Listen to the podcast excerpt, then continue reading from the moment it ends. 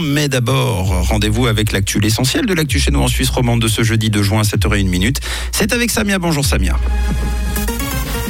Bonjour à tous les Lausannois, prêts à changer leurs habitudes de déplacement, du changement pour la protection civile dans le canton de Vaud et le soleil revient pour aujourd'hui. Laisser la voiture au garage, c'est oui pour les Lausannois. La ville a réalisé un sondage auprès de 3500 personnes. Le but, connaître les habitudes et les aspirations des habitants en matière de transport. Plus de 3500 personnes ont donc été interrogées. Parmi les répondants, une personne sur trois est abonnée à une communauté tarifaire. Concernant la voiture, elle n'est pas jugée euh, comme indispensable hein, pour se déplacer au centre-ville euh, par 67 personnes des personnes sondées. En ce sens, la population euh, souhaite limiter la place de la voiture sans l'éliminer complètement euh, de la ville. Mieux former et mieux s'organiser, c'est l'exigence hein, attendue euh, du côté de la protection civile. La Cour des comptes a choisi euh, d'auditer les performances de la protection civile vaudoise. Premier constat, la protection civile doit mieux s'organiser. Une stratégie cantonale adaptée aux risques réels doit être développée. Plus d'exigences en termes de compétences sont également demandées. La formation fait donc partie des recommandations de la Cour des comptes. Le Conseil d'État a pris acte de ces éléments.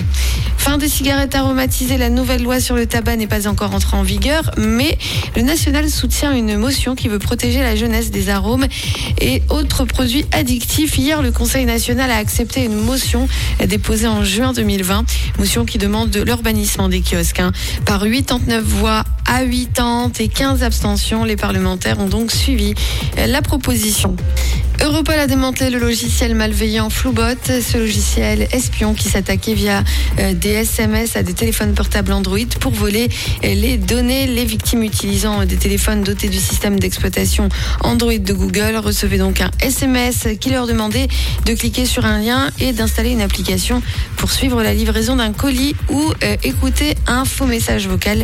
Les pirates utilisaient alors un accès pour voler les coordonnées des comptes bancaires ou des comptes de crypto-monnaie.